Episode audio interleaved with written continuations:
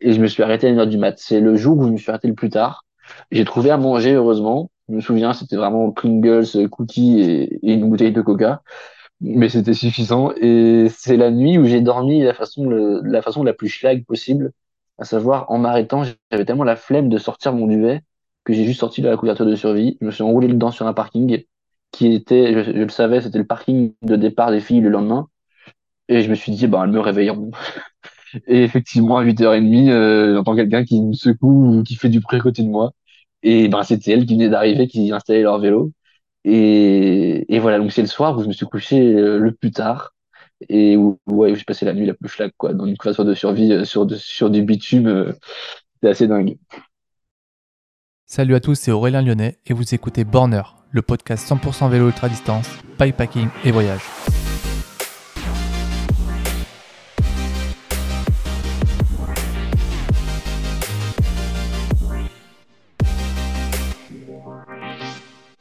Dans ce nouvel épisode du podcast Borner, je vous emmène à la rencontre de Jean Guilleneuf, alias le vagabond des montagnes. Coursier à vélo dans Lyon la semaine, Jean accumule les kilomètres sur son vélo cargo. Mais cela ne l'empêche pas de s'extirper de la ville dès qu'il en a l'occasion pour partir explorer de nouvelles routes à vélo. Jean est ce qu'on pourrait appeler un forçat de la route, un roule toujours. Pour preuve, en 2023, il a roulé pas loin de 30 000 km, soit autant qu'un cycliste professionnel pour vous donner une idée. Avec Jean, on a un point commun, celui d'avoir effectué le Tour de France alternatif. Les étapes des pros plus les transitions, soit 5000 km à rouler en moins de 3 semaines. Mais pour Jean, ce n'était peut-être pas assez. Il a carrément décidé d'aller au départ à vélo. Où était le départ? À Bilbao, en Espagne. Lyon-Bilbao à vélo. Je vous laisse regarder sur la carte ce que ça donne. Bon, assez parlé, place au podcast. Ah oui, j'ai eu un petit problème de son, mais pas de panique, ça ne dure que 5 minutes. Après, c'est impeccable. Allez, rencontre avec Jean Guilleneuf, c'est parti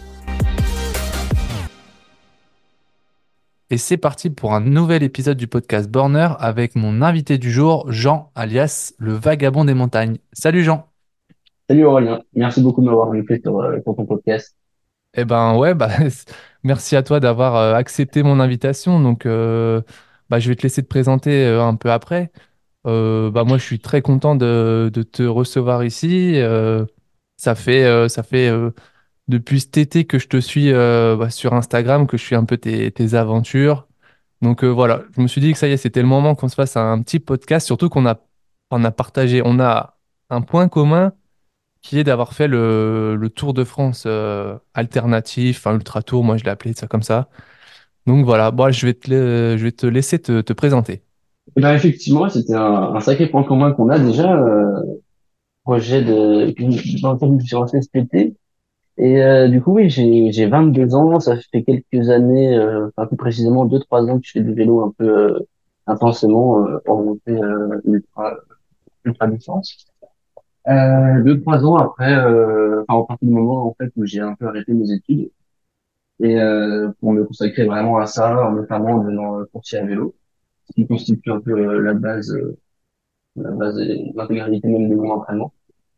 Euh, certains euh, peuvent contester cet entraînement euh, en termes de qualité, mais franchement, je trouve qu'il est largement là.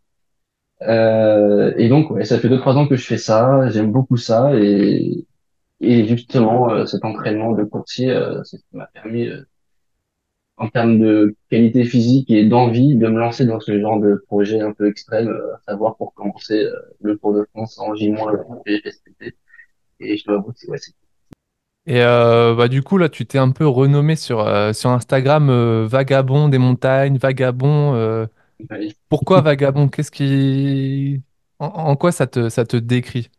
Alors, j'ai L'idée m'est venue un peu d'un coup, ça m'a réveillé un peu en pleine nuit et ça faisait quelque temps que j'ai cherché à mettre autre chose que mon prénom et mon nom. Parfois, bon, ça, ça veut pas forcément dire grand-chose. Et je voulais quelque chose qui ait du sens et, euh, et j'ai pensé au terme de vagabond. Et en fait, euh, pourquoi? Notamment parce que après mon Tour de France, euh, donc où je suis parti euh, en- avec le trajet que j'ai fait pour y aller, je suis parti en, en entier euh, un mois pile, en deux jours. je crois.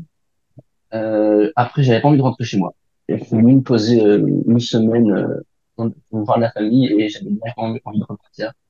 Et en fait, j'arrivais plus à, euh, ressentir le besoin d'être sédentaire. Et directement, ouais, j'ai voulu repartir, donc euh, j'ai déposé le vélo de route euh, chez moi, j'ai pris le VTT et je suis parti euh, sans vraiment savoir où aller dans les Alpes. Euh, avec l'attente, je faisais 40, 50 bandes par jour, j'avais plus aucune, euh, aucun objectif de distance, de temps, de dénivelé, quoi que ce soit, c'était juste au plaisir. Et, euh, et voilà. Et du coup, je trouvais que le terme de vagabond transcrivait carrément bien cet état d'esprit. Et depuis, ben, je l'applique un peu euh, toutes les semaines, c'est-à-dire tous les jours, avec les bivouacs que je fais entre deux jours de taf, entre deux semaines de taf. Donc voilà. Et les montagnes, parce que ben, c'est le dénivelé qui m'attire euh, toujours euh, le plus. Ouais, finalement, tu as un peu ce, besoin de, de t'échapper de, de la ville, même après avoir parcouru 5000 bornes à vélo, enfin même plus, parce que je sais que tu es allé à, à Bilbao, enfin tu as fait Lyon-Bilbao à vélo. Donc moi, j'ai fait ça, ça m'a juste, j'ai fait juste le tour, donc les 5000, et j'étais déjà, j'étais déjà mort à la fin. Toi, tu y allais à vélo, tu as fait le tour, et après, tu as, eu envie encore de continuer de rouler. Enfin, c'est, c'est ça qui m'impressionne un ça, peu. oui, pour euh, pour l'aller en fait, euh, je me disais pour y donner encore plus de sens, je voulais pas faire comme les pros et y aller euh, en avion ou en train ou je ne sais quoi. Euh, je voulais partir de chez moi et revenir chez moi pour faire un- une vraie boucle en fait. Euh, et du coup, j'ai fait euh, 1600 km en 10 jours, en deux jours de repos, je crois, un jour et demi de repos. Et euh, c'était assez dingue parce que j'avais pas vraiment d'itinéraire prédéfini. Je savais juste que je voulais descendre par euh, le Ventoux, les Cévennes et les Pyrénées, notamment parce que j'avais un copain qui était à ce moment-là sur la France-Pyrénées euh, euh, de le- dans le sens Méditerranée euh, Atlantique, mais c'est ça. Et du coup, j'ai fait une partie du trajet avec lui. J'étais vraiment au feeling. Et du coup, ouais, j'ai fait 1500 bornes pour y aller. Je me suis reposé un ou deux jours avant, le- avant le départ du tour et, puis, et j'ai enchaîné. Et ça s'est fait assez plus facilement que j'aurais imaginé. Parce que déjà en partant, je je partais pas dans l'idée de le finir. Je me suis dit, euh, on essaye. On... Ouais, finalement, euh, oui, tu as voulu aller au, bout de ton idée. Mais euh, bah, avant qu'on revienne vraiment sur le, tour, moi, j'aimerais aussi euh, parler un peu de ce qui m'impressionne quand, quand je vois un peu tes, tes sorties sur Strava, tes, tes stories Instagram. C'est euh, avec le, bah, le, le, le nombre d'heures de vélo que tu fais, le nombre de kilomètres. Donc, tu nous as dit que tu étais coursier à vélo. Euh, Ouais. ça représente quel volume euh, de vélo par jour, par semaine, combien de kilomètres? Et après, comment tu fais pour encore avoir envie de rouler? Enfin, c'est là, c'est une, c'est une addiction à ce niveau-là. Alors, certains vont dire que c'est une addiction. Euh, certains utilisent aussi le terme de drogue. Et j- j'y ai pas mal réfléchi ces derniers temps, euh, notamment depuis cet été. Et euh, j'y attribuerais plus le terme de mode de vie. Dans le sens où effectivement, ça a rempli toute ma vie. Mais euh, je trouve qu'avec le terme de drogue ou d'addiction, on va y mettre un peu une connotation un peu péjorative. Euh, mais en soi, c'est un peu ça. hein. Mais ce serait juste se voler, se voler la face. si. Euh, mais oui, en, en termes de d'heures par semaine, je sais pas, j'ai pas vraiment calculé. Mais mais je sais qu'une journée de taf, euh, je pars à 8 heures de chez moi et je reviens à 19 heures avec euh, une heure et demie de pause le midi, une heure de pause le midi. Et après, on, on roule pas toute la journée non plus parce qu'on a pas mal de manutention. C'est faut pas oublier, c'est que quand tu à vélo, c'est pas que rouler. C'est aussi euh, pas mal de manutention, porter le colis, charger le vélo, décharger le vélo. Donc, euh, il y a ça aussi qui est assez fatigant. Et euh, pour répondre à ta deuxième, à la deuxième partie de ta question, je trouve l'envie de, de rouler encore après ce genre de journée. Bah en fait justement, euh, une journée de coursier, t'es en ville, tu fais du vélo d'un point A à un point B, tu as des horaires à respecter, etc. Et ce que j'apprécie le plus en faisant du vélo à l'extérieur, c'est que je profite du paysage, c'est que je sais pas forcément où je vais. Et parfois, effectivement, après une journée de coursier, je pars dans les Monts d'Or, dans les Monts du Lyonnais, euh, juste me balader pour retrouver en fait cette fibre euh, de base euh, de plaisir et juste de profiter. Ouais, parce que moi qui suis un cycliste traditionnel, entre guillemets, on peut, je peux faire, quand je faisais vraiment beaucoup de vélo en amateur, j'étais à aller 18 000, 20 000 kilomètres par an. Et là, quand je regarde vos Ouais. Strava, vous les coursiers à vélo, Je, vois que ça tape les 20 000, 30 000, 40 000, ou même, je me demande si j'ai pas vu plus une fois, je- mais c'est complètement dingue. qui en plus Bah, il y en a un, euh, Pierre Charles sur Lyon, euh, qui aussi à fond la bise en tant que coursier, ouais, Ouais, qui pour pas le a, qui a citer, oui, fait oui. 60, 70 000 euh, Non, mais c'est dingue. euh, il y a deux trois ans, ouais, c'est ça. Moi, cette année, euh, enfin en 2023, j'ai validé les, les 28 000 à 100 km près, je crois. C'était ma première année aussi grosse. Avant, euh, je passais à peine les 10 000. Euh, mais oui, c'est une autre façon de faire du vélo. Euh, elles ont toutes leur intérêt, ça c'est sûr. Mais on y trouve chacun un plaisir différent, quoi. C'est ça qui est intéressant aussi. Ouais, moi, ce qui m'impressionne le plus, c'est qu'en plus, vous faites euh, un paquet de bornes, euh, bah, en plus de la manutention, comme tu l'as dit, mais c'est avec un vélo qui est, euh, qui est pas un vélo à 6,8 kg en Oui. carbone, des jantes Ah non, de c'est sûr. 50. Tu vois, c'est ça qui est fou, c'est que là, vous avez des vélos cargo, euh, enfin, les trucs, ça doit faire au moins 20 ou 30 kilos chargés, enfin, le, ouais, le, le vélo euh, musculaire, donc le vélo cargo musculaire, euh, en tout cas la marque qu'on a, euh, fait 22 kilos. Et en plus de ça, on peut monter euh, parfois à 90, 100 kilos de chargement. Donc euh, oui, et après, euh, Lyon n'est pas la ville la plus, euh, la plus plate qui soit. Euh, donc effectivement, ouais, c'est, c'est un bon entraînement en termes de, d'apprendre à faire de la vélocité, euh, ou être en force de temps en temps parce qu'on peut pas faire autrement. Donc ça permet de varier aussi et on s'amuse en fait euh, dans la journée à certaines courses on les fait tranquilles et les autres euh, on s'amuse en, en se mettant à bloc. Enfin, c'est c'est un vrai jeu en fait. Attends, mais rassure-moi, là, vous faites pas des, des coms Strava avec vos vélos cargo quand même, non? Euh, ça m'est arrivé une fois Ouais. sur les quais. Le mec, le mec qui reçoit la, la petite notif, oh oh, vous avez perdu un com, il bah, voit un mec ouais. en, en vélo cargo, il se dit, oh là là. Des fois on en prend en montée quand on a les vélos cargo électriques, mais là en général on se fait signaler. Ah ouais, l'emballage électrique, moi, moi aussi, je t'avoue Là, que je signale direct. Ah, il y a, sur Strava, de toute façon, il y a, plus d'amis, il y a plus de famille, c'est, la guerre. Ah non non non, c'est c'est la compétition pour la compétition. Et, euh, et ouais, du coup, tu me parles un peu de la, de la ville de Lyon. Euh, est-ce que pour toi, c'est pas, euh, c'est pas une ville qui est trop étouffante à vivre euh, tous les jours pour quelqu'un qui, qui aime finalement euh, le grand air ou au contraire, est-ce que ça te permet de peut-être d'être un peu étouffé la semaine et de plus profiter euh, dès que tu t'échappes de la ville en fait? Alors c'est une excellente question parce qu'en soi, moi je trouve que Lyon est l'une des grandes villes que je connais qui reste la plus humaine, en tout cas à taille humaine. Euh, comparé à Paris. J'étais à Strasbourg, c'est plus petit, mais j'ai l'impression qu'on est plus condensé, plus, plus à l'étroit. Et euh, Lyon, en fait, ça a l'intérêt d'avoir deux rivières, d'avoir des massifs juste à côté. Et, et l'avantage en tant que coursier, c'est qu'on finit par connaître la ville sur le bout des doigts. Donc ça, c'est assez royal et très satisfaisant aussi au quotidien de pouvoir se déplacer comme on veut. Et du coup, au final, on se sent pas forcément étouffé dans la ville. Euh, et après, en soi, enfin, j'y trouve pas pour autant tout mon plaisir. Euh, et c'est pour ça que, que je suis très content d'être là et que je compte bien rester là plusieurs années. Parce que ben ouais, on a plein de massifs à côté, que ce soit en sortant. Moi j'habite euh, j'habite dans le 9e arrondissement, donc euh, j'ai, en 10 minutes je suis en dehors de Lyon. Et, et c'est assez royal en train. C'est, on a le Jura, les Alpes, euh, le Pilat à proximité. C'est, c'est un terrain de jeu vraiment phénoménal qu'on peut exploiter de, de A à Z. Ouais, enfin, tu me parles du train, mais toi, t'es quand même le mec qui a fait Lyon-Bilbao à vélo. Enfin bref, on va pas revenir là-dessus. C'est vrai que je le prends, je le prends pas très souvent. Il parle du train, le gars, il fait tout à vélo. Alors bon, euh, ouais, voilà. Et puis, ça t'arrive même le soir un peu de, de faire un break dans la semaine et puis tu, tu prends ta tente et puis et tu vas dormir, je sais pas, Ouais, dans les. Monts d'Or ou dans les Monts du Lyonnais pour, euh, pour ceux qui connaissent un peu euh, dans les du Bizarrement, c'est effectivement ce que j'ai fait ben, hier soir. Euh, ouais, j'ai déjà ce week-end, je suis parti avec un copain dans le Beaujolais, euh, Mont du Lyonnais.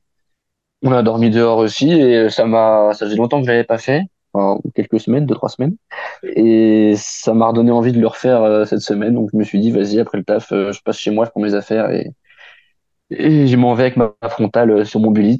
Et euh, j'ai fait un peu de VTT avec, c'est pas forcément la meilleure idée. Ça passe pas partout, ce genre de vélo. Mais, euh, mais ouais, je me suis trouvé une petite caborne. C'est les petites cabanes en pierre qu'on a dans les Monts d'Or. Et, euh, et je me suis, je me suis couché là. J'avais ma bouffe, euh, un petit bouquin pour bosser mes cours. Et puis, euh, puis voilà, c'était parti. Et c'est ce genre de soirée qui, qui procure vraiment, en tout cas personnellement, énormément de bien et de satisfaction dans le sens où je domine la ville. Je suis sur mes petites collines. J'ai la vue sur tout et j'ai l'impression de dominer cette ville tout en étant absolument isolé. Et je trouve que c'est un sentiment euh, assez dingue, quoi. Ouais, c'est vrai que c'est sympa le, le soir au-dessus de Lyon, les lumières, euh, le coucher Ouais. de soleil. Enfin, bon, même si en ce moment, euh, j'ai cru voir que tu t'étais un peu, euh, t'avais eu un peu froid dans la tente Oui, ouais, c'était ça, c'était il y a, il y a une, deux, trois semaines, avec ton blessé, je pouvais... ordinateur, je me rappelle, ouais. Exactement, ouais, j'étais blessé et euh, j'avais une tendinite à la cheville qui m'a traîné depuis, euh, depuis début janvier. Et euh, du coup, je pouvais pas rouler, donc je me suis dit, ben, j'en ai marre de rester enfermé. Et c'est quelque chose avec lequel j'ai beaucoup de mal, faut savoir. Et, euh, et du coup, ben, j'ai fait du stop jusqu'à jusqu'au pied des monts du Lyonnais. Et je suis monté à pied, j'ai fait euh, 20 bornes et, euh, et puis ben, j'ai dormi là-haut sous ma tente dans la neige. J'avais mon ordi, j'ai m'étais préparé un petit repas chaud et, euh, et j'étais bien. C'est un vrai sentiment de liberté euh, qui, ben, qui fait du bien, vraiment qui est assez ouf. Ouais, t'avais. Bah, peut-être t'es un peu comme moi. Des fois, on a cette euh, recherche de l'inconfort finalement pour, euh, je sais pas, pour profiter de, je sais pas, de, de découvrir de nouvelles sensations. Moi, j'étais allé dormir euh, dans la neige. C'était peut-être genre une semaine avant toi. Ouais, oui, J'avais, bah justement, je me souviens. ouais. enfin, c'est les gens ils disent ah mais tu vas avoir froid. Surtout qu'il y avait un, un refuge qui était ouvert à à 20 mètres à côté, mais j'avais j'avais pas envie d'y aller parce que pour moi l'expérience c'était de dormir dehors dans la neige. L'intérêt n'est pas là, ouais, carrément. Ouais, je Mais me suis justement, dit certains, ouais. Certains vont dire que c'est de l'inconfort, mais justement, pour moi, en fait, et sans doute pour toi aussi, sans doute la même démarche, ce, ce matelas et ce duvet posé dans la neige, ben, en fait, c'est le seul confort dont j'ai besoin. Du coup, pour moi, c'est pas de l'inconfort. C'est un luxe, au contraire, que je me permets de sortir de chez moi et de ne pas dormir dans mon lit. C'est, c'est un luxe. Et réussir, en fait, à avoir cette démarche-là, de se contenter d'extrêmement peu, ben, je suis très content d'avoir réussi à passer ce cap depuis, euh, depuis quelques mois, même depuis un ou deux ans, parce que ben en fait c'est revenir à l'essentiel et il n'y a pas besoin de plus. c'est tout.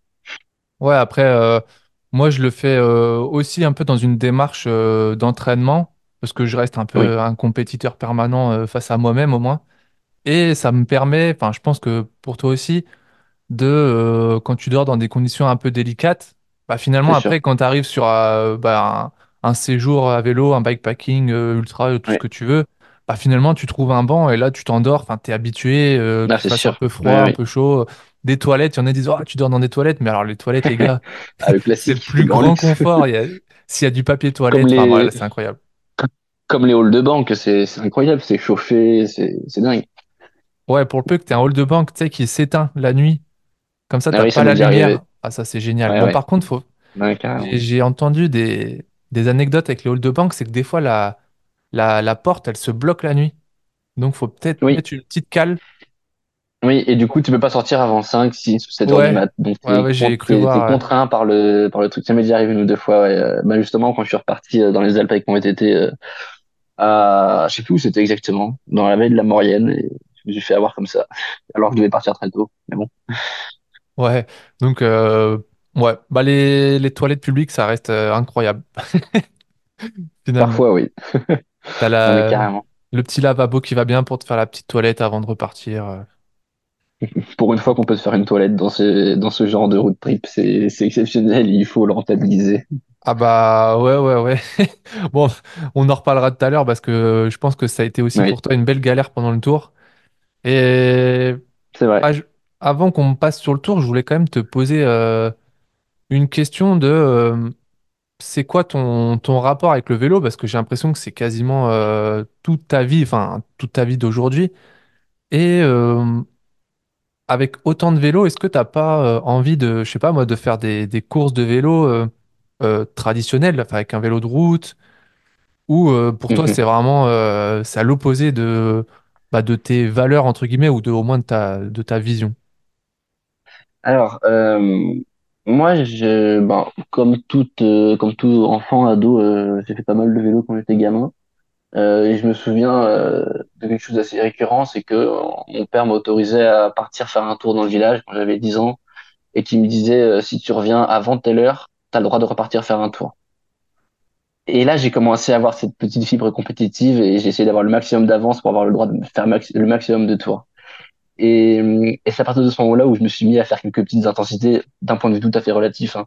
Mais, euh, mais voilà. Et, et après, quand j'ai eu euh, 15 ans, en fait, j'ai eu un, grave accident où en fait j'ai passé la main dans un broyeur à branches et il m'en reste plus qu'une partie à la main gauche. Et, euh, et en fait, à partir de ce moment-là, euh, ben ça m'handicape carrément à vélo parce que euh, j'ai plus que trois doigts qui fonctionnent euh, à peine. Et euh, à partir de ce moment-là, en fait, le vélo a été un peu un un défi à passer, un obstacle que je me suis dit celui-là, en fait, enfin, c'est pas mon accident qui va qui va m'empêcher de rouler et de et de faire quelque chose de de correct physiquement. Et, euh, et ça m'a ça m'a fait exploser mon, mes envies et, mon énergie. Et depuis mes quinze seize ans, euh, je me suis mis à faire des grosses sorties. Enfin, je commençais, euh, je me souviens, euh, quand j'étais en vacances chez mes parents, je faisais des, j'enchaînais deux fois 50 bandes par jour à bloc, avec un jour de repos entre chaque ou pas. Et sur des parcours que je connaissais, je me chronométrais. Donc j'ai quand même eu envie, j'ai quand même eu de base cette, euh, cette euh, fibre compétitrice. Et je l'ai toujours, hein, faut pas le, faut pas l'oublier. Euh, participer à des compétitions, et je l'ai fait l'année dernière justement, où en fait euh, euh, je me suis inscrit à des coupes de France paracyclistes dans ma catégorie, parce que du coup je suis j'y suis éligible en catégorie C5 et ben j'ai très bien fini, enfin pas la, la course en ligne parce que j'ai crevé euh, deux bornes, enfin deux tours avant l'arrivée, mais le contre-la-montre j'ai carrément réussi euh, et j'ai kiffé ça. Euh, mais moi, en fait, à cette course qui était vers Saint-Étienne, j'y suis allé euh, à ma façon, à savoir euh, à vélo. J'ai dormi euh, devant le circuit dans mon duvet. Voilà. Et en fait, j'ai pas réussi à me mettre dans la peau du compétiteur entre guillemets classique ou habituel. Euh, j'avais besoin de faire le truc à ma manière. Et ça m'a fait marrer de faire ce genre de compétition, mais j'ai pas trouvé tout le plaisir que je voulais ou tout le plaisir que je trouve à côté en faisant autre chose, euh, une autre façon de faire du vélo. Donc, euh, c'est pas que ça m'a refroidi, mais ça m'a pas forcément motivé à faire des compétitions de ce genre-là, euh, ou en tout cas de fa- faire des compétitions d'ultra, ça oui, mais euh, mais pas des compétitions euh, classiques. guillemets.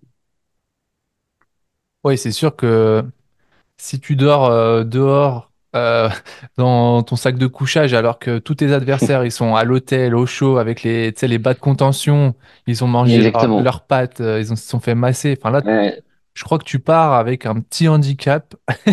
oui. Non, À puis je me souviens au départ, à la, la- une heure, deux heures avant le chrono, ils étaient derrière leur voiture sur leur sur leur home trainer. Et j'étais là, ben, moi j'ai pas amené tout ça, comment je vais faire? Et puis au final, euh, j'ai fini troisième du chrono et et j'étais très content. Euh, mais euh, mais c'est pas quelque chose que j'ai eu envie de, de poursuivre. quoi. ouais, bon, après faut pas, enfin c'est chacun fait comme euh, comme il veut Ouais, bien et sûr. bah, après moi ce- c'est juste que je me dis en fait avec avec la force que vous avez, parce que vous roulez, comme j'ai dit, avec des vélos qui sont quand même assez lourds, vous avez une énorme endurance. Finalement, il vous manque seulement euh, peut-être euh, les intensités et un peu de, enfin, le sens du coursier, quoi. Je veux dire, frotter. euh, mais sinon, quand même, vous avez, je pense que vous avez quand même une caisse euh, assez, enfin, une caisse, une, ouais. euh, tu vois, un, un cœur, une, une endurance euh, impressionnante.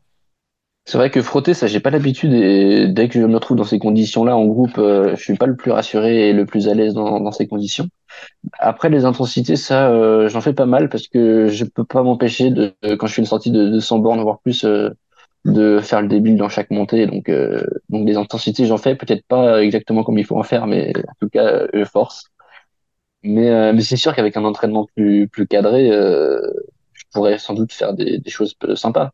Euh, et on m'a proposé hein, de m'entraîner euh, quand, j'étais au lycée euh, en triathlon pour, pour obtenir des résultats, parce que apparemment j'en étais capable, mais j'avais pas accroché au fait d'avoir un entraînement strict, rigoureux, cadré, mesuré, etc. Et J'ai peut-être loupé une opportunité, hein, mais c'est comme ça. Et, et ça me ça m'empêche pas d'endormir la nuit. Ouais, voilà, c'est l'essentiel. Bah, des fois, Ouais. Entre guillemets, tu fermes une porte et il y en a dix autres qui s'ouvrent après. Enfin, faut... Mm, tant, que- Exactement, ouais. tant que tu regrettes pas tes choix, euh, bon, c'est l'essentiel. hein. Au contraire, ouais. Euh, eh ben, je te propose maintenant qu'on passe, euh, enfin, qu'on fasse une petite transition, euh, parce que là, ça fait déjà quelques temps qu'on parle, mais il faut qu'on Ouais, parle quand même de, de tout ce qui est longue distance, Tour de France. Et du coup, sinon, ça va durer au moins deux heures. Alors, on va, on va passer à, bah, sur la partie un peu longue distance. Et donc, j'aimerais savoir euh, comment tu as eu euh, envie, enfin au début, quand ça a commencé, à quelle, euh, quelle période de- de- dans ta vie, de, de voyager à vélo et de faire de la, longue distance? Enfin, comment, comment ça a commencé chez toi? Alors, je m'étais préparé à cette question, je, me doutais qu'elle allait tomber, donc j'ai réfléchi et ça m'a permis de, restructurer un peu tout ça. Je me souviens, j'étais en classe prépa à, Strasbourg il y a pff, 3, 4, 4 ans, trois quatre ans. Et, euh, et j'en avais déjà marre des cours, c'était un peu pendant la période du Covid et j'avais besoin de, partir randonner, faire du vélo dans les Vosges, ce que je pouvais plus vraiment faire. Et du coup, en février, je me suis dit, euh, vas-y, euh, regarde ce qui existe en, en course, en événement, sur plutôt longue distance. J'ai découvert l'existence des Gravelman. Il y en avait un qui m'a intéressé particulièrement parce qu'il était pendant mes vacances d'été, à savoir le Tour du Mont Blanc. Je me suis dit, ben vas-y, inscris-toi. J'avais jamais fait qu'un seul col dans ma vie, à savoir le col du Grand Colombier dans l'Ain, que tu dois connaître aussi, t'es du coin. Et, euh, et c'était le seul col que j'avais jamais fait, donc je me suis dit, je peux pas y aller comme ça, il faut que je me prépare. Et euh, donc euh, un mois et demi avant, je me suis lancé dans mon premier voyage à vélo. Je suis parti une semaine euh, avec du confort. J'avais des petits gîtes ou des petits hôtels réservés parce que mes parents, euh, fallait qu'ils soient rassurés et puis j'allais pas me lancer comme ça euh, à 18 ans. Et, euh, et en fait, ben, premier road trip, j'ai traversé les Alpes de Genève à Nice. J'ai mis euh, six jours, je crois, ouais, six jours. J'ai fait 800 bornes et j'ai kiffé ça. J'ai enchaîné tous les cols. Je prenais toutes les variantes de la route des Grandes Alpes pour faire le maximum de, de, de dénivelé. Et en rentrant de ce road trip, j'étais dans une forme mais phénoménale. Et je me suis aligné au départ du Gravelman, j'étais euh, encore entre guillemets euh, amateur dans mon équipement. Euh, j'avais un sac à dos, j'étais en pédale plate, etc. Et j'avais bouclé ça en un peu moins de 19 heures. J'avais fini cinquième du truc. C'était totalement inattendu. Et je me suis dit, je je peux pas m'arrêter là. J'avais tellement eu des émotions assez dingues en haut d'école à 2500 mètres au col du Grand Saint-Bernard. Euh, il commençait à faire nuit. Enfin, c'était assez exceptionnel. Je me suis dit, vas-y, euh, continue à faire des trucs comme ça. Et je suis arrivé à Lyon pour la suite de mes études. Et tous mes tous mes déplacements, je me suis mis à les faire comme ça, pour partir en vacances, pour euh, aller voir des copains à Paris. J'y allais à vélo. Et progressivement, ben, ça s'est installé. Et euh, j'ai rencontré un copain, un gars qui est maintenant un copain qui est aussi coursier. Et, et au final, je commençais à partir tous les week-ends avec lui. Et c'est comme ça que petit à petit, je me suis mis à ce genre de de voyage, de façon de pédaler, de façon de dormir dehors. Et, et ben, ça fait maintenant deux ans. Et en- le fait de- d'être devenu coursier, ça m'a aussi fait découvrir d'autres personnes qui ont eu aussi ou qui ont encore ce mode de vie, ce mode de cette façon de faire du vélo. Et, euh, et depuis, euh, je lâche pas. Ouais, tu lâches pas, ouais, ouais, j'ai bien l'impression. Mais du Au coup, t'as contraire, comment... je- ouais, j'amplifie le truc. ouais, t'as commencé quand même à 18 ans, donc si je me trompe pas, ça fait, ouais, ça Ouais, fait, c'est ça, sup- pile à 18 ans. ça fait super jeune. euh, Enfin, ça fait super jeune. euh, Parce que on a l'impression que c'est un peu, euh, enfin, tout ce qui est voyage, euh, ultra, ça arrive après une, euh, une carrière, entre guillemets, de Oui, cycliste euh, traditionnel. Les gens, une fois qu'ils ont euh, plus ou moins vu, euh, fait le tour de la compétition, ils, ils se lancent un peu de nouveaux défis, ils arrivent à, à l'ultra, bah, un peu comme moi. Et, euh, quand- enfin, comme moi j'ai fait, c'est, je suis pas une référence, enfin bref. Et, et, euh, et ouais, toi, toi, à 18 ans, tu as eu envie euh, tout de suite de partir à vélo, euh, alors qu'à cet âge-là, je sais pas si on a vraiment envie de partir tout seul, euh, sans savoir où aller. euh, Enfin, ouais, c'est assez fou, Alors, quoi. j'ai j'ai toujours été d'un naturel un peu euh, solitaire, dans, ouais, en partie solitaire. Et donc partir une semaine tout seul comme ça, euh, pas à l'improviste parce que je savais où j'allais, j'avais des étapes prévues, etc. Ben, ça me faisait un bien fou. Et en fait, euh, une explication probable au fait que euh, j'ai pas eu le schéma classique de la carrière euh, cycliste classique avant pour ensuite passer à cette façon de pratiquer le vélo euh, après mon accident, j'étais toujours à la recherche du plus, du plus, du plus, du plus, et de me montrer que je suis capable d'en faire encore plus que la moyenne, même avec, bah, même malgré mon handicap, enfin malgré, même avec mon handicap, faut pas le voir négativement.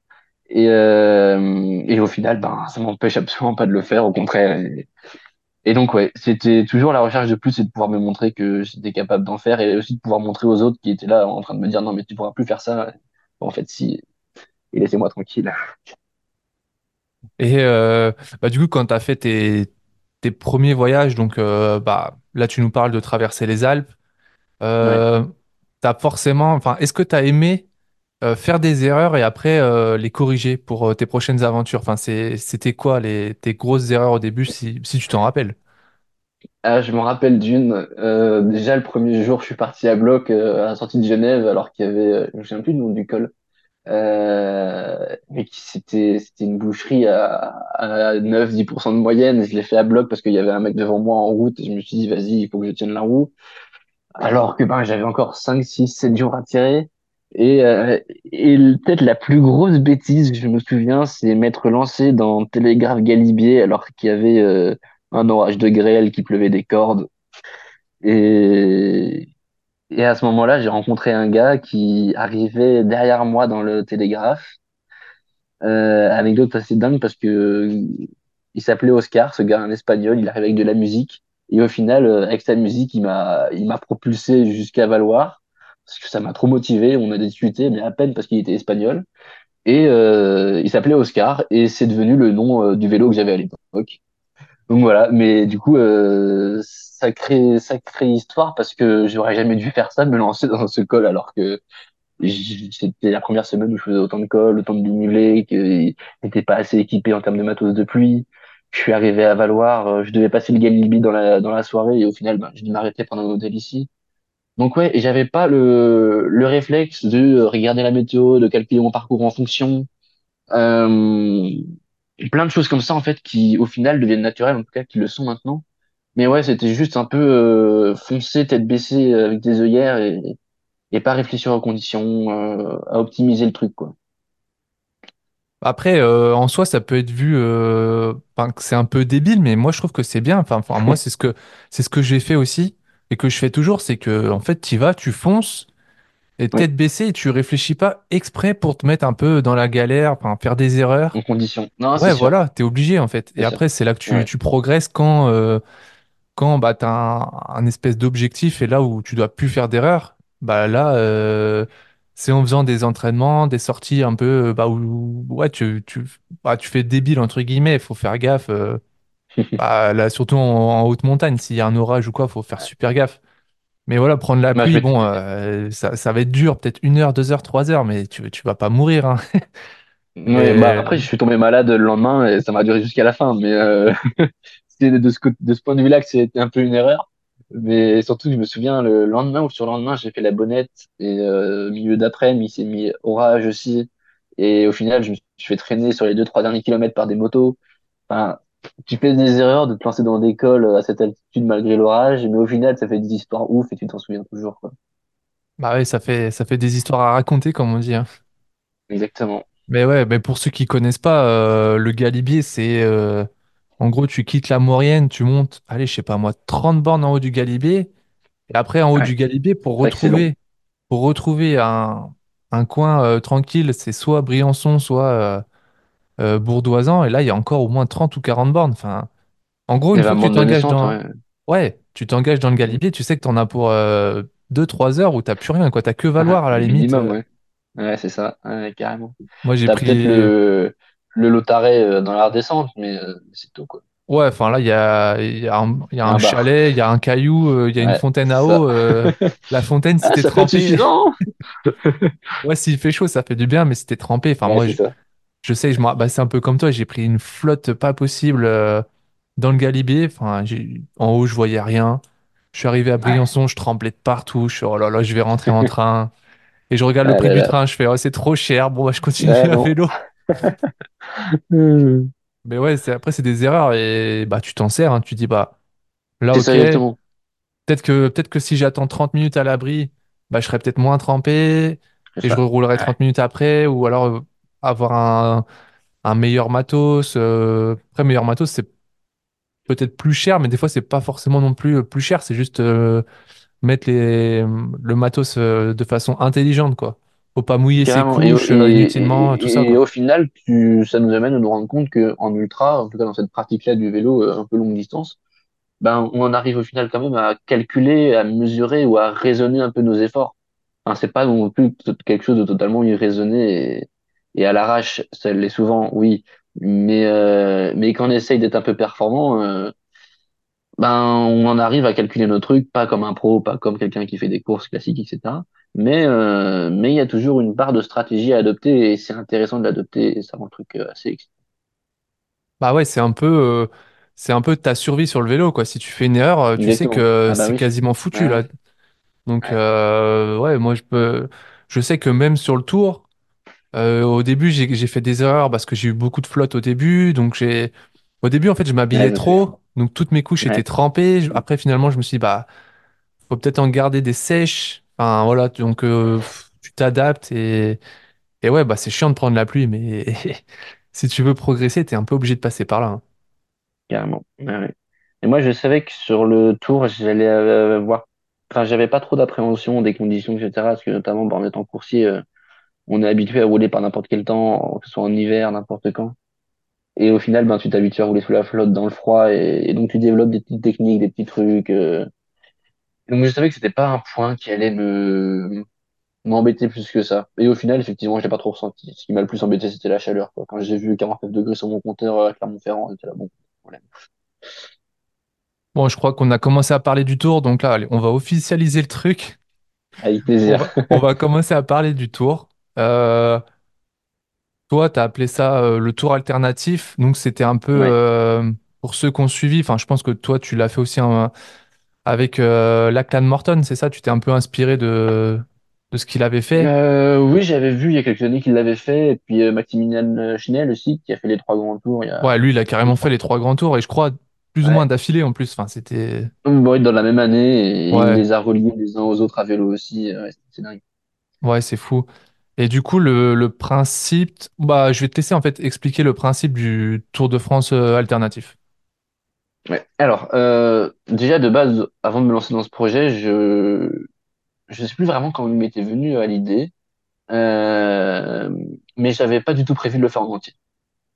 Euh, de base, je pensais pas prendre un mois et demi de vacances. Euh, je pensais seulement faire euh, la partie entre euh, le Massif central et les Alpes, qui était en gros autour de chez moi. Et au fur et à mesure que je décortiquais le parcours, ben, je me suis dit, ah, mais les étapes avant, les étapes après, elles sont intéressantes. J'en rajoute une, j'en rajoute deux. Puis au final, je me suis dit, bon, allez, tant qu'on y est, on élargit le truc, on part de moi et c'est parti. Et euh, l'intérêt que j'y voyais de le faire comme ça, ce tour avec donc avec les transitions un jour avant les pros, c'est de montrer que ce genre de compétition, euh, moi, je les trouve un peu excitante à suivre et ça va être excitant d'y participer, mais je les trouve un peu aberrante d'un point de vue euh, logistique euh, et du au final écologique, etc. Et je voulais montrer que c'était possible de faire euh, le même parcours avec plus de kilomètres pour euh, relier les étapes entre elles sans assistance, euh, sans, sans rien, en fait, sans personne qui vient te masser tous les soirs, qui te paye ton hôtel, qui te loge, qui te fait à, à manger, etc. Et au final, ben, ça se fait carrément. Toi-même, tu peux en témoigner. On est quelques-uns, euh, Morton, euh, Schnell, etc. Et deux, trois autres aussi. Et, euh, et donc voilà. Euh, pour compléter cette, euh, cette idée de faire le tour en J-1 et en autonomie, je me suis dit, euh, pourquoi pas, pourquoi pas faire aller à la- au départ à vélo aussi. Et ça me faisait passer par les Pyrénées où j'avais jamais roulé, donc je me suis dit allez, c'est parti, je pars dix jours avant. Et, et voilà. Et ça, ça m'a refait. Ces dix jours avant, enfin ces dix jours de voyage euh, pour y aller m'ont mis vraiment en endurance. Et je pense que du coup, je suis arrivé dans une excellente forme au départ du tour. Euh, dans les Pyrénées, je me souviens, il y a deux, trois jours où j'étais mais dans un état minable et ça me faisait stresser pour le tour parce que j'étais là, mais si je suis dans cet état maintenant, euh, dans trois jours au départ, je pourrais pas prendre le départ. Et au final, ben, si ça m'a permis de me mettre dans un rythme. Et une fois la première étape passée, j'étais là, bon, c'est parti, ça enchaîne. On réfléchit jour après l'autre et ne pense pas au- à la dernière étape, à la dernière transition entre les Vosges et Paris. Euh, ça t'oublie. Tu penses juste vraiment au kilomètre d'après, au kilomètre d'après et, et c'est comme ça que c'est passé. Ouais, donc le, le parcours, c'était euh, donc les 3500 km du tour officiel, plus les, euh, grosso modo, 1500 km de, de Ouais, transition. 1500, c'est ça. Ouais. Ouais, donc ça, les transitions, finalement, je sais même pas si on a tous fait les mêmes transitions. euh, je sais pas si toi, comme moi, euh, enfin moi, je sais que j'ai essayé de, de trouver le bon ratio entre kilomètres et D+, pour euh, bah, faire le moins de kilomètres possible et le moins de D+, possible. Et, et bah, par exemple, dans les, dans le Pays Basque, euh, bah, les transitions, c'était des, des gros chantiers. Ouais, je me souviens, pour aller à, la deuxième étape, départ de Vitoria-Gasteiz, il y avait 95 bornes, je crois, un truc comme ça. Et je l'avais tracé aussi au plus court, en évitant les très grosses routes, mais quand même au plus court. Et c'était un, je me souviens, c'était assez interminable. Je l'avais fini à 22, 23 heures. Et c'était un faux plat montant pendant 25, 30 bornes. Ouais, je m'en rappelle. Euh, c'était moche en plus. C'était le long d'une autoroute, d'une grosse voie express. Et, et ouais, enfin, dès le premier jour, en fait, on a été vraiment dans le bain avec une étape de un peu plus de 190 bornes, une transition énorme. Et, et ouais, en fait, ça nous a permis vraiment de nous rendre compte de la difficulté du truc dès le début. Et je pense que c'était pas plus mal de commencer par un truc dur, du coup. en fait. Bah, ouais, moi, ce qui est, ce qui était un peu dur, je sais pas toi, mais c'est que la première étape, c'était cool, c'était bord de Ah, mer, des petites magnifique. côtes. Bon, c'était un peu Ouais. dur, les côtes, mais ça allait, en fait. Après, le premier soir, je me suis pris direct l'orage. Donc, je me suis dit, waouh, Ah sympa. ouais, d'accord. Toute la, bah, la transition, là, t'as la route pourrie, là, le, le long de l'autoroute, dans, dans le noir, parce qu'il faisait nuit, sous l'orage, là, Ouais. une espèce de brume en haut, là, t'arrives sur un plateau à, je sais plus, 6 ou 700 mètres, il faisait, il faisait froid. Ouais, c'était un bon 700 mètres. Ouais. Ouais, c'était, c'était vraiment bizarre. Et, Ouais. là, tu dis, waouh, bon, bah, ça y est, on, là, on est dans le vif du sujet, il va falloir trouver un endroit où dormir. euh, Ouais, là, ça rigole plus. En plus, tu sais, t'es pas en France. C'est, tu te sens, tu te sens moins chez toi, en fait. C'est un peu différent. Je sais pas comment toi, tu l'as, tu l'as ressenti, ça. Euh, en fait, j'avais jamais roulé dans un pays étranger, à part quand j'avais fait le tour du Mont Blanc, mais ça avait été assez succinct. Euh, j'étais passé en Italie et en Suisse, du coup. Euh, et en fait, je me souviens, en allant au départ, quand je suis passé en Espagne, c'était au niveau du col de Banyuls, euh, à la frontière côté Méditerranée. J'avais adoré cette sensation de passer la frontière et de me dire, ça y est, limite, en fait, j'avais l'impression d'avoir réussi mon road trip dans le sens où c'est bon, je suis arrivé ailleurs qu'en France.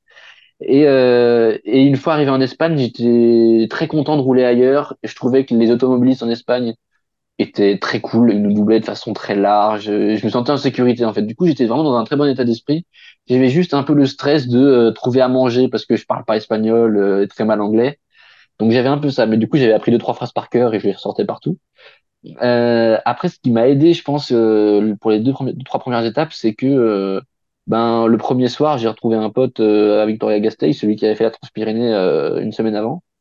Et, euh, et je savais que j'allais le retrouver au bar à Victoria et que euh, on allait trouver un spot pour dormir à deux. Donc, il y avait ce côté-là qui était un peu rassurant. Et donc, j'étais, euh, c'était cool d'arriver à Victoria. Donc, je m'étais un peu, euh, j'avais speedé sur la fin, il y avait un peu d'excitation et voilà. Donc j'ai pas eu ce stress, j'ai pas eu la flotte aussi dès le début, je l'ai eu plus tard dans les Pyrénées. Euh, donc euh, le moral était bien, il y avait encore de l'excitation, c'était le premier jour, ça, en vrai ça partait bien. Ouais, donc, euh, t'as eu, euh, entre guillemets, t'as eu un repère euh, le premier jour, euh, donc ton pote. Ça t'a Ouais, permis aussi de, de te sentir un peu moins seul, de pas te sentir, euh, voilà, euh, exactement. tout de Ouais, suite dans, dans un espèce d'océan, là. Parce que moi, quand j'ai vu qu'il me restait euh, 4800 km, je me suis dit, waouh, là, je suis en, en pleine mer, quoi. Enfin, je, je, je bah vais où? c'est sûr. Ouais.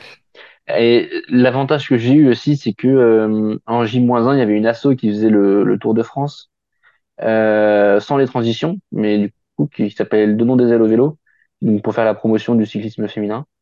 Et euh, du coup, tous les matins, elle faisait, enfin, elle partait à 9 heures, je crois, euh, pour faire les étapes.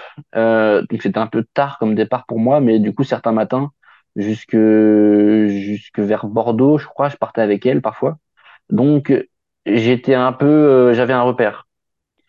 Euh, j'avais un repère qui aidait beaucoup euh, d'un point de vue euh, pas forcément physique, mais en tout cas euh, psychologique. Euh, j'ai dû les abandonner après Bordeaux, je crois, ou dans le Massif central, parce que ben, fallait que je prenne de l'avance pour les prochaines transitions qui étaient assez énormes. Et, et en général, quand je roulais avec elle, c'était seulement euh, 3-4 heures le matin, parce que ben après le soir, euh, moi, euh, j'avais encore 90 bornes à faire, quoi. Ouais, et j'avais ce repère qui était assez, euh, qui aidait beaucoup. Faut, faut le reconnaître, ça aidait beaucoup. Ouais, moi, j'ai fait euh, euh, au moins jusqu'au Puy-de-Dôme. J'ai, j'ai tout fait bah, tout seul sur le vélo. Donc, ouais, c'était, c'était Ouais. long, quoi. Après, moi, j'avais ma petite sœur qui, euh, qui bivouaquait le soir avec moi. Donc, ça, c'était aussi cool de Ah, c'est partager. cool, euh, de carrément. partager euh, bah, au moins euh, un- enfin, le soir. Enfin, j'étais, j'étais tellement fatigué que bah, je m'allongeais, je dormais. Ouais. Mais au moins, c'était Bah oui. cool de, Ah ouais, de, dormir dehors. euh, Enfin, avec ma petite sœur, euh, elle, elle, elle faisait des photos. Enfin, elle allait voyager euh, bord de côte. Enfin, bref, c'était, c'était trop cool. Ouais, avoir une présence connue, ça fait du bien de fou, ouais. Bah oui, oui, oui. Et après, toi, quand tu disais que tu, 9 heures, ça faisait un peu tard pour partir rouler, enfin là, moi, je suis d'accord Ouais. avec toi. Du coup, tu tu t'organisais comment, toi, dans tes journées? Tu t'essayais de te coucher vers quelle heure? Enfin, de trouver un coin de, de bivouac ou un hôtel vers quelle heure? Dormir à quelle heure? euh, puis après, le, le lever euh, et tu partais rouler euh, à Euh, quelle heure? en vrai, ça dépendait vraiment des jours. euh, Il y a, il y a très peu de jours, je pense, où je me suis arrêté après 21 heures, après 20h, 21 heures. Mais euh, ouais, en moyenne, je m'arrêtais entre 19 et 21 heures, je pense. Euh, mais je me souviens d'un jour où j'ai arrêté à presque une heure du matin. Ouais, une heure du matin, je pense. Euh, après l'étape où il y avait le Tourmalet, Aspin et l'arrivée à Cauterets-en-Basque. Euh, parce que j'étais parti avec elle le matin, j'avais fait le col d'Aspin avec, euh, avec les filles de Don des au vélo. Et après, j'étais là, mais l'étape est encore trop longue. Et après, j'ai 140 bornes ou 150 bornes de transition pour aller à Mont-de-Marsan. Et donc, j'ai fait le Tourmalet et Cauterets-en-Basque à bloc. Et, et après, il me restait ben, la moitié, en fait, à faire encore, euh, moitié de la journée à faire. Et je suis arrivé à une heure du matin à Mont-de-Marsan. Euh, après 150 bornes de plat extrêmement pénibles, dans le vent, un peu de flotte à la fin. Et je me suis arrêté à une heure du mat. C'est le jour où je me suis arrêté le plus tard. J'ai trouvé à manger, heureusement. Je me souviens, c'était vraiment Pringles, cookies et une bouteille de coca. Mais c'était suffisant. Et c'est la nuit où j'ai dormi de la façon, la façon la plus schlag possible. À savoir, en m'arrêtant, j'avais tellement la flemme de sortir mon duvet que j'ai juste sorti de la couverture de survie. Je me suis enroulé dedans sur un parking qui était, je, le savais, c'était le parking de départ des filles le lendemain. Et je me suis dit, bah, elles me réveilleront. Et effectivement, à 8h30, euh, j'entends quelqu'un qui me secoue ou qui fait du à côté de moi. Et ben, c'était elle qui venait d'arriver, qui installait leur vélo. Et, et voilà, donc c'est le soir où je me suis couché euh, le plus tard et où, ouais, j'ai passé la nuit la plus flag, quoi, dans une couverture de survie euh, sur, de- sur du bitume. euh, c'était assez dingue. Ah ouais, je me rappelle de, de, ces- le- de cette longue transition entre euh, Cauterets-en-Basque, Ah, Mont-de-Marsan. un Après, on, tapait sur Bordeaux. Là, franchement, je crois que c'est l'une C'est des ça, pires ouais, étapes. clairement. Ah, mais de, carrément, je suis to- totalement d'accord avec toi. Ouais, Les Landes et tout là. Euh, Oh là là. Ouais. Ah, puis moi, je devais, je devais y être vers 15 heures pour voir de la famille là-bas. Donc, j'ai dû faire l'étape euh, à bloc. Je me souviens, j'ai fait les 180 bornes presque tout seul à 28, 29 de moyenne. Et ah, ça m'avait déglingué. Après les Pyrénées, où j'étais déjà bien usé, là, c'était, c'était pas ouf, ouais. C'est vrai que la transition, enfin, franchement, moi, je me suis régalé dans les Pyrénées. Mis à part le, le premier col, là, le col du Soudet, je sais pas si tu t'en rappelles. Ah oui, je me rappelle carrément. C'est ce que j'ai refait après, euh, dans l'été. Ouais, Et ouais, c'était le dingue. premier et, et je sais pas, il m'a fallu un temps pour me débloquer un, je sais- un peu, je sais pas si tu vois ce que je veux dire, mais je vois bien. j'étais un peu dans une fausse allure, je savais pas trop comment euh, gérer ma ouais, mon énergie et finalement je pense que j'étais un peu en sous-régime et je, m- tu sais, j'ai l'impression de m'endormir un peu sur le vélo et finalement le fait de monter un peu plus vite, tu vois, je me mettais un peu dans Ça un réveille. meilleur rythme. Bah, moi, je me, en fait, j'ai eu un concours de circonstances qui m'a mis dans un super état d'esprit et qui m'a donné de super jambes ce jour-là. En fait, c'était l'étape qui commençait à Pau, je crois. Et euh, en fait, je l'avais commencé le, la veille et j'avais dormi à Oloron-Sainte-Marie, donc 50 bornes après le départ de l'étape. Et euh, devant un gymnase, à 5 heures du mat, il y a des mecs qui viennent ouvrir le gymnase, ils me disent, viens, euh, rentre, prends le café avec nous. Ils m'ont offert le café, les croissants, la douche. C'était incroyable.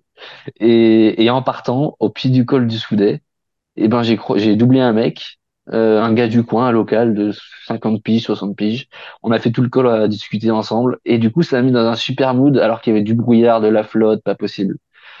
Et donc, ouais, c'est un concours de circonstances assez dingue qui, m'a permis de, de surmonter cette journée qui était assez exigeante en termes de D+, et de météo. Mais, euh, mais ouais, ça fait des histoires dingues, quoi. Ouais, parce qu'après le Soudet, c'était Euh, je sais qu'il y avait Marie Blanc, Marie Blanc, il y avait un autre là, le petit col de Icher, je crois. Euh, Icher, c'est ça. Ah, Icher je- qui était assez facile. Mais Oui, après, ouais, par, par rapport euh, aux Marie aux autres, Blanc, ouais. lui, euh, ouais, c'est ça. Marie Blanc qui piquait les trois derniers kilomètres, là, Ouais, ouais. Ah, puis je me rappelle après euh, de redescendre de Larins pour aller choper un camping à, à Gand, je crois, ou Gannes, je sais pas comment on dit. Et là, tu Ouais, quittes les Pyrénées, en fait, et tu vois tout le mur des, des Pyrénées, parce que ça, ça fait vraiment une muraille. Ouais, Le, le coucher de soleil, c'était incroyable. Et moi, j'ai pas trop de souvenirs de coucher de soleil. Euh, j'en ai pas trop en tête. Mais, euh, mais ouais, ouais, les Pyrénées, c'était quelque chose d'exceptionnel, quoi. Et je me souviens, euh, en, ouais, en partant de la Reims, moi, j'ai eu de la flotte. Fallait rejoindre Tarbes, je crois. J'ai eu de la flotte du brouillard dans toute la vallée. C'était catastrophique. Ah je ouais. commençais à plus en, voir le bout, mais deux jours après, il y a eu le soleil et c'était reparti. Le moral était de retour. Bon, est-ce Mais ça fait partie des jours où j'ai failli euh, abandonner. Ouais, voilà, bah, des moments on a failli abandonner, ouais. Ouais, Moi, je t'avoue que dès le Ouais. deuxième jour, j'ai cru que j'allais j'allais tout, tout, tout envoyer chier, Ah non, ah, ça aurait été dommage. Mais euh, oh, je, je sais pas si on parle vraiment de la partie euh, Bordeaux, Creuse, Vassivière, je sais pas trop. hein. C'était un Ah, peu l'enfer, le lac de Vassivière, c'était joli, mais effectivement, la partie entre Bordeaux, enfin, l'étape entre Bordeaux et Limoges, Ah ouais, elle était pff. dure. Elle était très longue et très vallonnée. Euh, c'était très exigeant, en fait, parce que tu étais tout le temps en prise. C'était pas comme dans les Pyrénées où tu avais des longs cols à faire, etc. Ouais, tu Et, sais pas où euh, tu vas en fait, t'es dans une forêt, tu montes, tu descends et carrément. t'as aucun repère. Ouais, c'est ça. Et en Tu fait, vois Limoges, exactement la 20, même. 20 bornes, mais en fait, tu tournes à de gauche à On tourne droite autour. et... C'est ça, exactement. Et donc ça, ça, ça tue le moral. Et en fait, je me souviens, c'est vraiment les mêmes sensations, même état d'esprit que j'avais que après les Alpes, quand il a fallu faire le budget, euh, le Jura, mais les contreforts du Jura, donc ça grimpait pas vraiment. Et en fait, c'est un terrain très casse-pattes. Ça, tu penses que ça va être plat, mais c'est pas plat.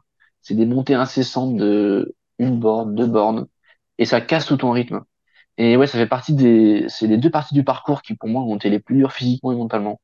Parce que ben, tu sais pas où tu vas, tu sais pas quand ça monte, tu sais pas quand c'est plat, et t'as pas de rythme, en fait.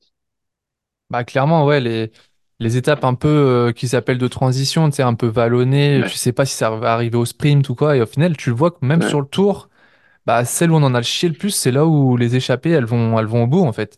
L'étape exactement. de, de Ouais, ouais. Poligny, où les mecs, bah, après la montagne, ils sont rincés, euh, C'est et, là où les, où les cadors du peloton se reposent, donc, euh, ouais, bah ouais, les mecs sont, sont morts, quoi, un, un peu comme nous, enfin, on a, on a, on a vécu un peu le même truc, mais bah, à une vitesse euh, moindre, ça c'est sûr, mais ah, sûr. finalement, l'effort, il se gérait un peu euh, pareil, quoi. Ouais. Je me souviens, les, les trois, quatre, ouais, trois, quatre étapes qu'il y avait dans les, dans les Alpes, je me souviens, euh, je, je les faisais, je faisais presque tous les cols à bloc, j'étais dans une forme phénoménale.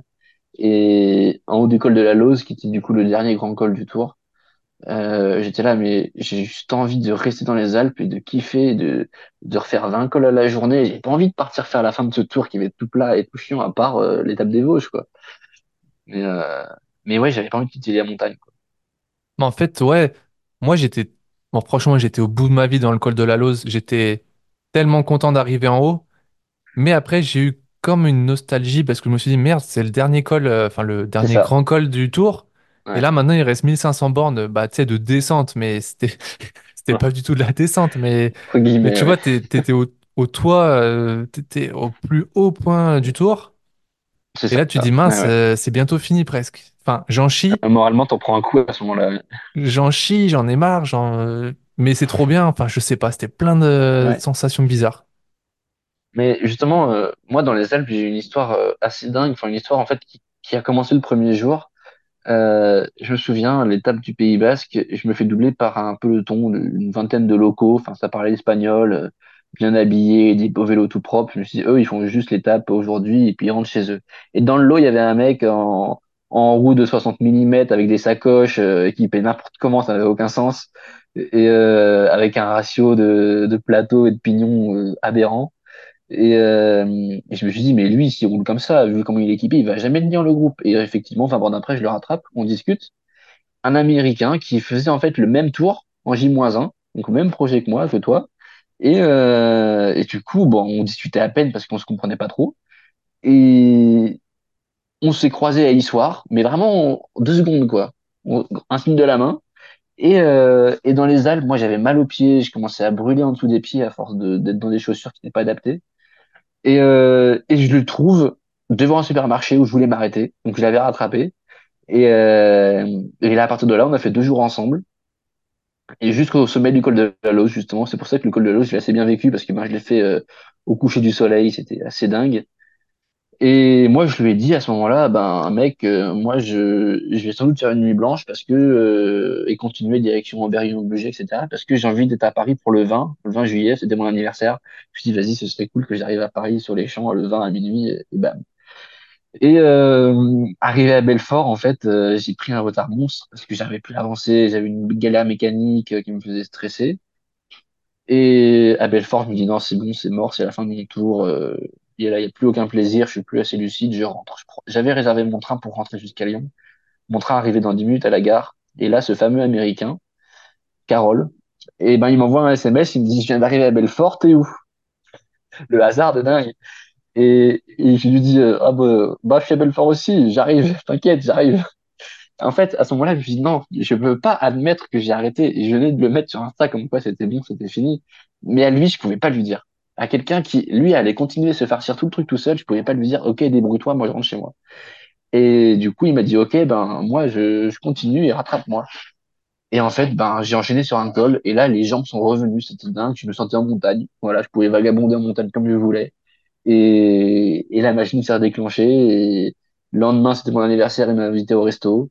Euh, voilà, c'était dingue. Le tour finissait avec une histoire vraiment cool. Et, euh, et grâce à lui, en fait, clairement grâce à lui, je lui ai redit après, euh, c'est grâce à lui que j'ai réussi à finir ce tour, quoi. Donc, euh, donc ouais, au moment le- vraiment le plus opportun où j'étais vraiment à terre, et ben j'ai retrouvé ce gars et, et il m'a aidé à finir mon projet quoi. L'ultra c'est pas qu'un truc de solitaire. Donc, quoi. Ouais, c'est fou.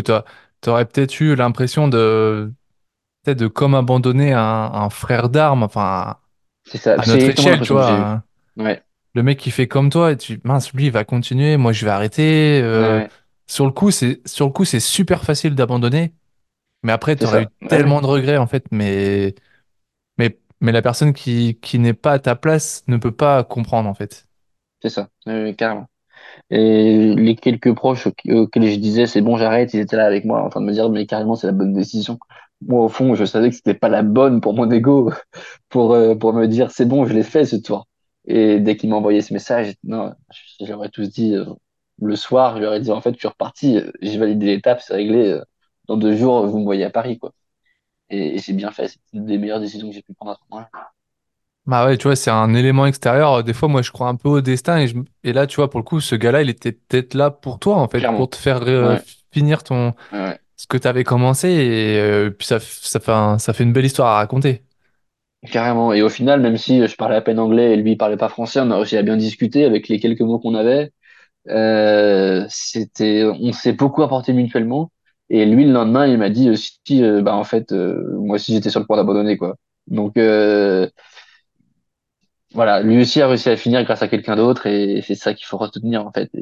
Et, du coup, c'est c'est l'histoire que je raconte le plus souvent quand quand je parle de ce tour parce que c'est celle qui le résume le mieux, je trouve, qui résume aussi bien l'événement que l'état d'esprit. Ouais, bah, ça fait une belle histoire. hein. Ouais, c'est Et sûr. ouais, moi, je t'avoue que c'était compliqué à aller. Euh... C'est un peu les contreforts du Jura. Mais après, dès que je suis arrivé dans les Vosges, là, je sais pas, ça s'est débloqué. Je me suis dit, ça y est, là, c'est fini. Et Ouais, Tu sais, les Vosges, je, pareil. Ouais, co- ouais, je- je connaissais un peu. Après, je sais que la longue transition, euh, je passais par Troyes, donc euh, ma ville. Et après, ouais. Troyes, Oui, c'est Paris, enfin bref, c'est c'est fini, quoi. Et, Ouais. et peut-être que pour ça, alors, j'ai enfin, apprécié euh, plus ou moins la longue transition, parce qu'il faut avouer que les paysages, euh, la Ah, Haute-Marne et tout, pas dingue, c'était hein. pas Oh fou. Même Ah bon, c'est non. chez moi, mais c'était pas les, les plus beaux coins. Mais, mais Ouais. voilà, après, on, on voyait presque la Tour Eiffel. Bon, on voyait aussi les. Enfin, moi, j'ai vu les émeutes. Bon, toi, t'es arrivé au bon moment, mais moi, je suis arrivé euh, quand ils Ah cassaient oui, c'est euh, tous les arrêts de bus et tout, il y avait du verre partout. ouais. Ouais, j'ai eu peur, mais bon, Non, bah, l'a moi, ça, c'était pile à mon départ, en fait. Enfin, je me souviens, c'était encore d'actualité à mon départ euh, de Bilbao. Euh, je me souviens deux, trois jours avant, je suis rentré dans un kebab de Bilbao, j'ai vu la, la, la chaîne de télé espagnole qui parlait de ça, et j'étais là. Ah, ça fait dix jours que je suis parti, j'avais pas suivi l'actualité et je vois ça qui se passe en France. Et ouais, c'était, ben, ça illustre le fait que dans ce genre de, de projet, vraiment, t'es coupé de pas mal de choses, t'es coupé de l'actualité, t'es coupé certaines relations avec des gens et tu vis autre chose, une autre vie parallèle, quoi. Ouais, mais c'est. En fait, tu te lèves et t'as. Ton seul problème de la journée, entre guillemets, c'est bah, où tu vas. Enfin, comment tu vas manger, euh, où tu vas faire ta toilette, euh, et Exactement. combien de kilomètres tu vas rouler, puis c'est tout, en fait. Et, et j'y pensais il y, a, il problème. y a il y a quelques jours, j'y pensais il y a quelques jours et je me disais effectivement les seuls, nos seules préoccupations, le seul stress qu'on peut avoir, c'est est-ce qu'on va trouver à manger, est-ce qu'on va réussir à dormir confort- confortablement et est-ce qu'on va pas avoir de galère mécanique? Est-ce qu'il va y avoir du fait, PQ dans les toilettes publiques? Tout ça? exactement. C'est juste du ça, coup, quoi. ça, il faut penser avant, il faut récupérer des serviettes dans les boulangeries, et après, t'es bon. Et, euh, et, et je trouve qu'en fait, c'est un vrai luxe d'avoir que ça comme préoccupation. Et, et c'est pour ça que, ben, hier soir, je suis allé dormir dans les monts dehors, quoi. Parce que je savais que il y avait que moi, enfin, il y avait rien qui allait m'empêcher d'avoir de l'électricité, du coup, j'allais pas voir comme un problème de pas avoir d'électricité, par exemple. J'allais avoir le minimum et ça allait me suffire, et, et voilà. Et je savais que je gérais moi-même mes problèmes. Et qu'au final, j'allais pas avoir de problème parce que c'était simple. Bon, euh, maintenant, bon, je te propose qu'on qu'on finisse, euh, qu'on boucle la boucle, comme on dit, Ouais, avec cette, euh, cette entrée dans Paris après 5000 bornes. Euh, je sais pas, qu'est-ce que t'en as pensé, quoi? Bah, moi, j'ai trouvé ça fou. Mais toi, c'était quoi ton, ta sensation? c'était dingue. Euh, déjà, la deuxième partie de la transition, il me restait 280 bornes à faire. Euh, et j'étais fait à bloc. Vraiment, j'ai jamais roulé presque 300 bornes aussi vite. J'étais à 29 de moyenne tout le long. C'était, c'était exceptionnel alors que j'avais de la flotte, du vent, enfin, les pires conditions, mais il y avait tellement d'euphorie, quoi, que, ben, ça m'a survolté. Et, et je suis arrivé dans Paris par, euh, par le nord-est pour éviter une partie de la flotte. Euh, et ouais, c'était exceptionnel. Euh, presque en pleurs, quoi, quand, tu passes les portes de Paris. Et hum, j'ai attendu le lendemain euh, pour faire la dernière étape. Euh, parce que le lendemain, du coup, il y avait les filles de Don Donzelle au vélo qui arrivaient et, euh, qui allaient faire l'étape en même temps. Et du coup, je me suis dit, bah, ce serait cool de les retrouver pour ça. Et, euh, et ça m'embêtait un peu aussi de faire l'étape dans Paris euh, dans des routes, enfin sur des routes pas bloquées euh, avec trop de circulation. Donc c'était l'occasion euh, d'être un peu encadré par des motos et, du coup, j'ai eu la chance assez incroyable de faire euh, deux tours des Champs-Élysées avec euh, des motos de la police nationale qui nous encadraient, qui écartaient les bagnoles et les bus. Et ben en fait, je roulais en plein milieu des Champs-Élysées à bloc. J'ai eu le rond-point de l'Étoile pour moi tout seul. J'étais en pleurs sur mon vélo. T'avais plein de touristes, des quarts de touristes qui étaient là, mais c'est vrai Tour de France, qu'est-ce qui se passe? Et du coup, ben, t'avais des rangées humaines sur les côtés qui t'applaudissaient, qui te prenaient en vidéo, etc. Et enfin, c'était je comprenais pas ce qui se passait à ce moment-là. C'était hors du temps. Et, euh, ouais, je me souviens, je fais le tour des Champs-Élysées euh, devant le peloton et des, filles de l'assaut. Et, euh, et ouais, enfin, je l'ai fait à bloc, le truc, et j'étais à 45 sur les champs. Enfin, c'était, c'était exceptionnel, quoi.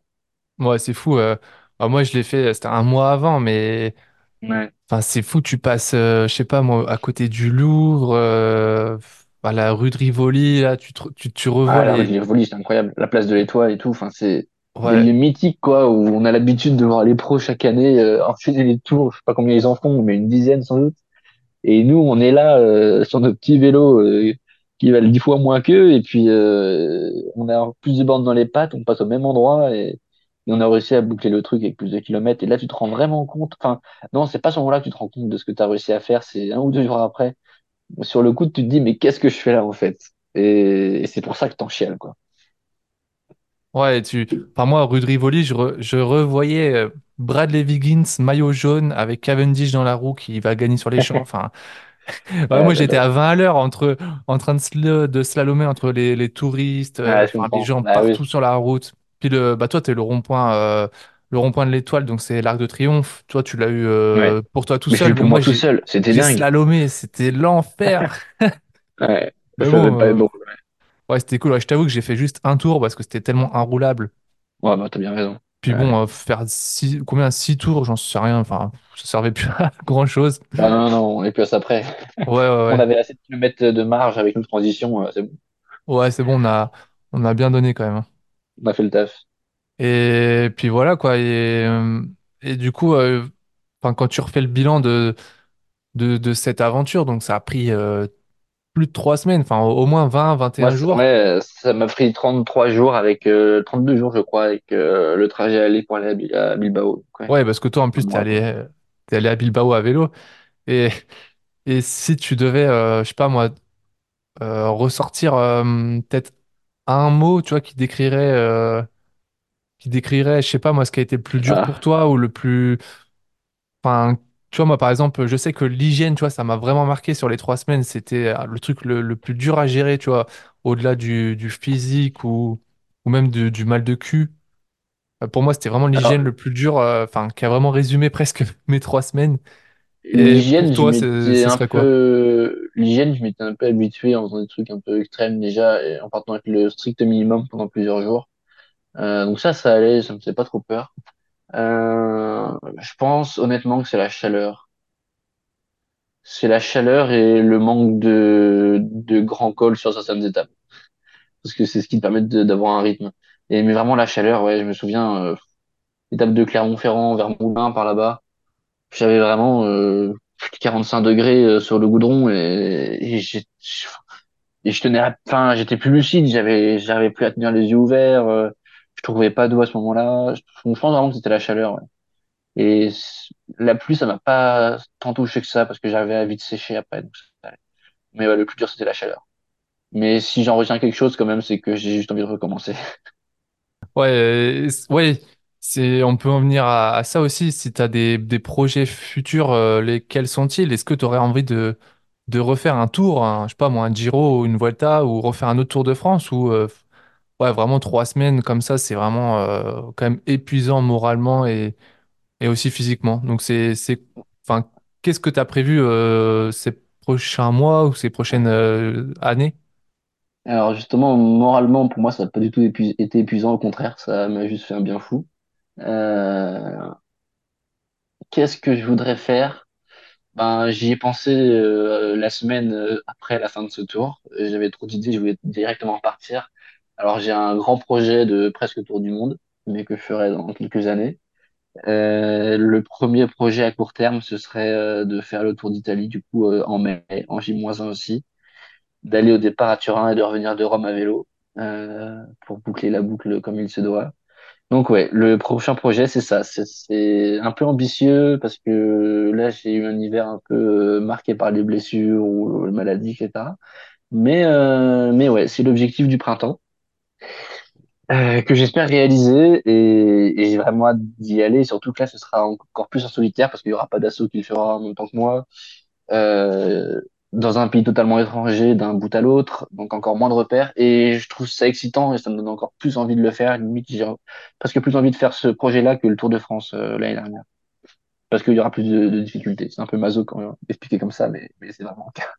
Voilà, c'est encore euh, un, un cran au-dessus quoi, au niveau de, de, l'inconnu Ouais. tout simplement. Euh, la France, bon, on connaît un Mm, peu, mais là après partir dans le monde, ouais.